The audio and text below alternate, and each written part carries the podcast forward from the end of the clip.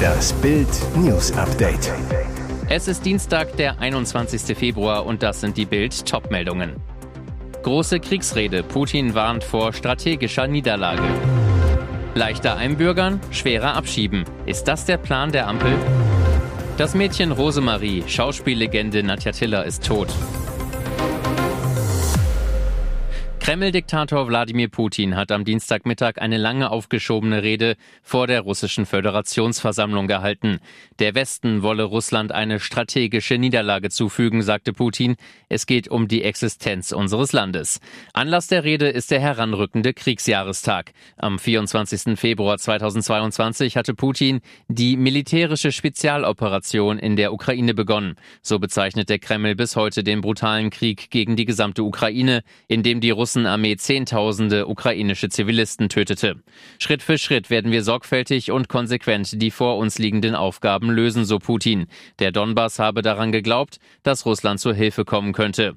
Russland habe alles Mögliche getan, um das Problem friedlich zu lösen, aber hinter unserem Rücken wurde ein anderes Szenario vorbereitet zu Putin zu Beginn seiner Ansprache. Heißt, Putin macht den Westen und das Regime in Kiew, so bezeichnet er die demokratisch gewählte Regierung von Ukraine-Präsident Zelensky, für den Krieg verantwortlich, den er selbst begonnen hat. Besonders perfide, wir versuchen den Krieg zu beenden, sagte Putin. In seiner Propagandafantasie ist es die Ukraine, die einen Krieg gegen russischsprachige Ukrainer geführt hat und dabei vom Westen finanziert wurde. Rund 300.000 Asylbewerber in Deutschland stehen vor der Abschiebung. Sie sollen zurück in ihre Heimatländer. Doch es passiert kaum was. 2022 wurden gerade einmal 13.000 Personen abgeschoben, nicht einmal 5 Prozent. Zudem will Innenministerin Nancy Faeser die Einbürgerung deutlich erleichtern. Der Entwurf sieht ein Turbotempo vor, unter anderem die Staatsbürgerschaft soll schon nach fünf statt wie bisher acht Jahren verliehen werden, bei besonderer Integrationsleistung nach nur drei. Hier geborene Kinder ausländischer Eltern sollen automatisch Deutsche werden, wenn ein Elternteil seit fünf Jahren rechtmäßig einen Aufenthalt hat. Leichter einbürgern, schwerer abschieben, ist das der Plan der Ampel? Fest steht, Bundespolizisten greifen täglich illegale Migranten zum Beispiel an Bahnhöfen auf, die sie an Landespolizeien überstellen. Teilweise liegen bereits Haftbefehle vor, so der Chef der Bundespolizeigewerkschaft Heiko Tegatz zu Bild. Doch oft scheitert danach die Abschiebung, weil es zum Beispiel zu wenige Abschiebehaftplätze gibt. Aufs Jahr hochgerechnet bleiben circa 12.000 abzuschiebende Migranten in Deutschland, mehr als frustrierend, so Teggerts. Unionsgeschäftsführer Thorsten Frei zu Bild, die Aufnahmefähigkeit ist in einigen Teilen des Landes längst überschritten. Frau Faeser muss endlich ein klares Signal senden, irreguläre Zuwanderung zu begrenzen. 1958 wurde sie mit dem Film Das Mädchen Rosemarie berühmt. Jetzt erfuhr Bild, Schauspiellegende Nadja Tiller ist tot. Sie starb im Alter von 93 Jahren. Ihre letzten Jahre hatte die Leinwandlegende in Hamburg in der noblen Seniorenresidenz Augustinum verbracht. Natascha Giller, die Tochter von Nadja Tiller, wohnt mit ihrer Familie in Griechenland, hatte ein enges Verhältnis mit ihrer Mutter. Sie sagt zu Bild, meine Mutter starb heute Nacht im Augustinum in Hamburg. Sie schlief im Beisein eines Pflegers friedlich ein. Und weiter, mein Bruder und ich stimmen uns jetzt ab werden in den nächsten zwei Tagen nach Hamburg fahren. Wir werden auch im Krematorium dabei sein. Zu einem späteren Zeitpunkt werde es eine Seebestattung geben. Das war der Wunsch unserer Mutter, so wie es sich auch mein Vater gewünscht hatte. Das kann ein paar Monate dauern. Nadja Tiller spielte in mehr als 120 Filmen und Serien, drehte mit Kollegen wie Mario Adorf, Jules Brünner und Jean-Paul Belmondo. 1949 wurde die gebürtige Wienerin zur ersten Miss Austria gewählt. 1956 heiratete sie ihren deutschen Kollegen Walter Giller, eine glückliche Ehe über 55 Jahre. Ich glaube, die Mannschaft ist heiß wie Frittenfett. Anfeuern muss Eintracht Frankfurts Trainer Oliver Glasner keinen seiner Spieler vom Kracher in der Königsklasse gegen Neapel. Frankfurts Stadion wird brodeln. Nie zuvor war Eintracht in der K.O.-Runde der Champions League. Ein sensationeller Wettbewerb. Wir sind voller Vorfreude, so Weltmeister Mario Götze. Gegner Neapel gehört zurzeit zu den Top 3 in Europa. Was uns viel Selbstvertrauen gibt, wir wissen, wenn wir am oberen Limit spielen, haben wir in Europa gegen jede Mannschaft eine Chance, glaubt Glasner. Die Eintracht kann an solchen Europacup-Abenden magisch spielen. Wichtig ist, dass wir Neapel in der Defensive beschäftigen. Wir spielen auf Sieg kündigt Glasner an. Die Taktik ist klar, wir müssen nichts Neues erfinden gegen Neapel. Wir haben gegen Mannschaften mit Viererkette in Europa und der Liga Liga gespielt, so der Trainer. Und Götze fügt hinzu, wir wissen auch, wie gut wir zu Hause sind. Die Stärken der Italiener sind klar. Glasner, sie spielen anti-italienisch. Ihr aggressives Pressing ist der Grund, warum sie so weit vorne stehen. Aber wir sind darauf vorbereitet. Unsere Herangehensweise ändert sich nicht. Wir brauchen unsere Stärken. Und jetzt weitere wichtige Meldungen des Tages vom Bild Newsdesk. Christian Bleuel ist Sachsens bekanntester Klimakleber. Er ging für seinen Klimakampf in Schweden schon ins Gefängnis, machte trotzdem mit Straßenblockaden in Deutschland weiter. Er nutzte sogar seinen Jahresurlaub, um sich europaweit auf Straßen zu setzen oder sich festzukleben. Doch weil ihm der Urlaub für seinen klebrigen Protesten nicht mehr reichte, ist er jetzt seinen Job los. Dem gelernten Physiker wurde bei einem Dresdner IT-Unternehmen als Softwareentwickler gekündigt. Doch Bleuel sieht das gelassen, sagte dem Sachsenfernsehen Dresden, ich habe zwölf Jahre durchgearbeitet, bekomme nun erstmal finanzielle Unterstützung von der Agentur für Arbeit. Außerdem habe er nun deutlich mehr Zeit für weitere Klimaaktionen. Doch die Strafen für seine Aktion sind teuer, deswegen bettelte er zuletzt um Spenden. Meine Strafbefehle summieren sich bisher auf rund 20.000 Euro, sagt der Vater zweier Kinder zu Bild.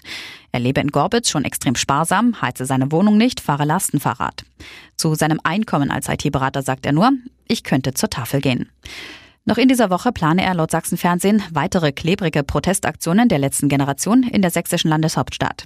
Die Aktivisten fordern unter anderem Dresdens Oberbürgermeister Dirk Hilbert dazu auf, die Idee eines Bürgerrates auf Bundesebene zu unterstützen. Außerdem verlangen sie weiterhin ein 9-Euro-Ticket für den öffentlichen Nah- und Fernverkehr. Hoffnung im großen Drama um die Kleins. Peter und Iris nähern sich wieder an. Ein kleines bisschen Hoffnung im großen Beziehungsdrama. Die Ehe von Iris und Peter Klein schien ein Trümmerhaufen zu sein. Sie wollte die Beziehung noch retten, er nicht mehr. Wütend packte die 55-Jährige vor wenigen Tagen ihre sieben Sachen auf der mallorquinischen Finca und transportierte sie mit der Hilfe ihrer Tochter Daniela Katzenberger in die neue Singlebude. Der Grund fürs Liebesaus? Ehemann Peter hatte am Rande des Dschungelcamps in Australien ein inniges Verhältnis zu Ex-Miss Germany Yvonne Wölke. Iris Klein warf ihm eine Affäre vor, während Schwiegersohn Lukas Cordalis um die Dschungelkrone kämpfte. Jetzt zeichnet sich etwas Hoffnung ab. Nach wochenlanger Zickerei, Lästerei und vielen Tränen gibt es Neuigkeiten bei den Kleins. Iris verkündete in einer Insta-Story, sie und Peter können wieder wie zwei Erwachsene miteinander reden. Vermutlich auch, um sich über die beiden gemeinsamen Hunde auszutauschen. Die leben nämlich weiterhin mit Peter in der Finca. Das klingt fast so, als würde Iris Klein ihren Peter noch nicht ganz aufgeben wollen. Fans der beiden sollten sich allerdings nicht allzu große Hoffnungen auf ein Liebescomeback machen. Iris ist schon wieder sauer. Der Grund, Peter folgt Yvonne wieder auf Instagram, sie ihm aber noch nicht. Hier ist das Bild News Update. Und das ist heute auch noch hörenswert. 40 Mieter raus, Flüchtlinge rein. Riesenwirbel um 40 Mieter in Lörrach. Die städtische Wohnbautochter will alle rauswerfen, um Platz für Flüchtlinge zu schaffen. In einem Schreiben an die Mieter heißt es, wie Sie wissen, hat Deutschland einen erheblichen Zustrom von Flüchtlingen aus der Ukraine und anderen Weltregionen zu verzeichnen. Neben dem Bau neuer Flüchtlingsheime sei man auf die Belegung vorhandener Wohnungen angewiesen. Mieter Samuel Multner sagt, als der Brief kam, war ich auf 180. Es ist eine Sauerei, wie mit uns umgegangen wird. Wir haben drei Jahre auf die Wohnung gewartet und wohnen gerade mal fünf Monate hier. Mieterin Carmen Knoll. Ich bin geschockt. Ich wohne hier seit 30 Jahren, zahle rund 375 Euro kalt. Ich bekomme nur 600 Euro Grundsicherung und Rente, kann mir keine höhere Miete leisten.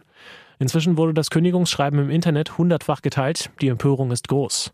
Die Wohnungen helfen uns sehr, die ankommenden Menschen in der Stadt mit Wohnraum zu versorgen und somit unserer städtischen Aufgabe nachzukommen, sagt Oberbürgermeister Jörg Lutz. Der baden-württembergische Landesvorsitzende des Deutschen Mieterbunds, Rolf Gassmann, bezweifelt die Rechtmäßigkeit des Schreibens. Die Unterbringung von Flüchtlingen ist laut Mietrecht kein Kündigungsgrund, sagt er. Ein dummdreistes Schreiben von der Wohnungsbaugesellschaft. Hilfe für schwerkranken Ex-Champ. Endlich Pflegebett für René Weller da. Erleichterung im Hause Weller in Pforzheim. Bild und Bild am Sonntag berichteten darüber, dass der an Demenz erkrankte frühere Boxchamp René Weller nach einer Corona-Infektion ans Bett gefesselt ist und es Probleme mit der Krankenkasse wegen eines Pflegebettes gab. Wellers Ehefrau Maria sagt, wenige Tage nach dem Bericht bekam ich einen Anruf vom Abteilungsleiter der MH Plus Krankenkasse, dass das Bett geliefert wird. Ich bedanke mich ganz herzlich bei Bild für die Hilfe. Die Pflege von René ist meine größte Herausforderung. Liebevoll hat Wellas Ehefrau Maria das Bett im Wohnzimmer platziert. Sie sagt, ich habe extra den Esstisch und dazugehörige Stühle weggeräumt. Im Zimmer Boxhandschuhe aus der aktiven Zeit des Ex-Welt- und Europameisters, dazu viele Pokale von Turnieren, an denen Wella teilgenommen hat. Das Prunkstück des Zimmers, eine Wurlitzer Musikbox. Wella sagt, die hat René seinerzeit aus den USA einfliegen lassen. Sie funktioniert noch mit D-Mark-Münzen.